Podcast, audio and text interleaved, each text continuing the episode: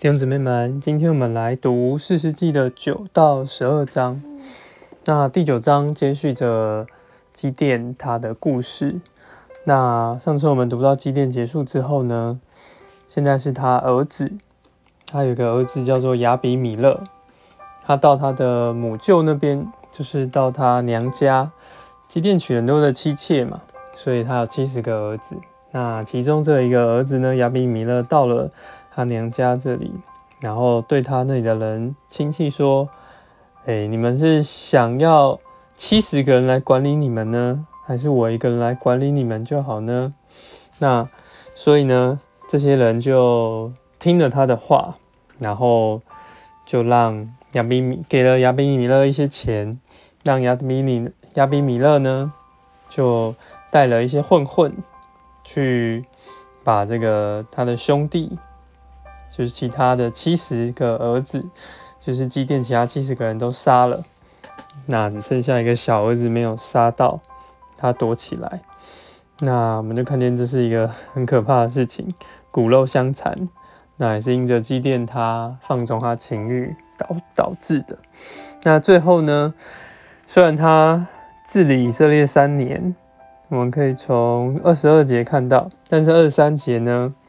因着亚比米勒他取得这个治理的方式是不好的，所以神也不不善待他，那他就拆了这个恶灵到亚比米勒还有这些居民中间。那亚比米勒最后呢，就是被一些人背叛，甚至我们看到五十三节哦，他死掉是一个妇人抛了一块石头打破他。然后亚比米勒，我们看到他的个性是很爱面子。他最后五十四节说，叫一个少年人说杀了我吧，免得有人说是妇人杀了我，所以就让这个少年人把他刺透。那我们这边就看到亚比米勒的结局。那亚比米勒之后呢？十章这边有一个叫陀拉的兴起，他也做以色列四十二三年，拯救这个以色列人。那第再来看到十章的六节，我们看到又有一个事实叫做耶佛他。这边是因为以色列人又行耶华眼中看为恶的事嘛，所以神这次就把他们交在非利士人还亚门人的手里。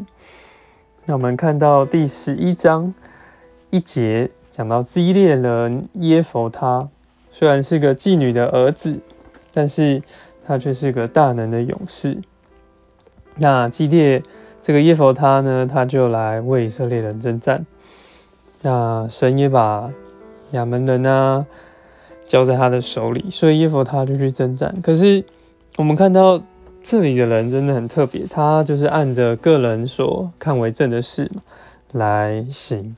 所以三十节看他居然许了这样的愿，说你若将亚门人交在我手里，那无论什么人从我家门出来迎接我，我就要把他献上为燔祭。所以在三十四节呢，我们看到他回到自己家的时候，居然是他女儿来迎接他。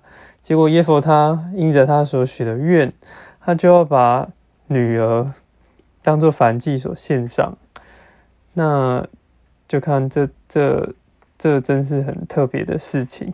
虽然他是大能的勇士，可是他却好像不太明白这个神的意思，居然会想要说把自己的看到人献作燔祭来给神。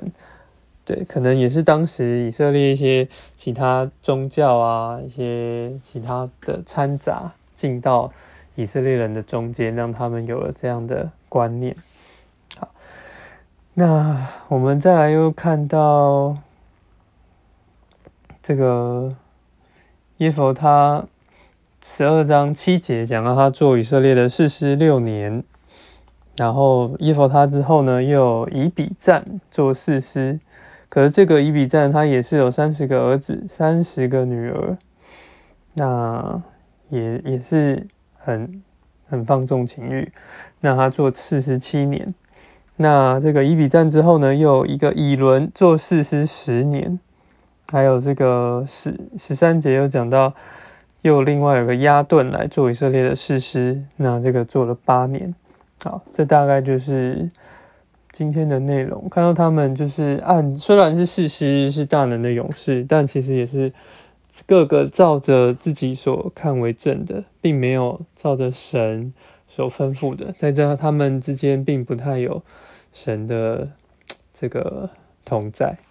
主啊，主耶稣，愿这些事实这样的榜样，让我们能够在这里有看见，知道我们要来寻求你的意思，不是按我们个人所看为正的，我们常常也是偏离你的道路，主啊，愿你保守我们，阿门。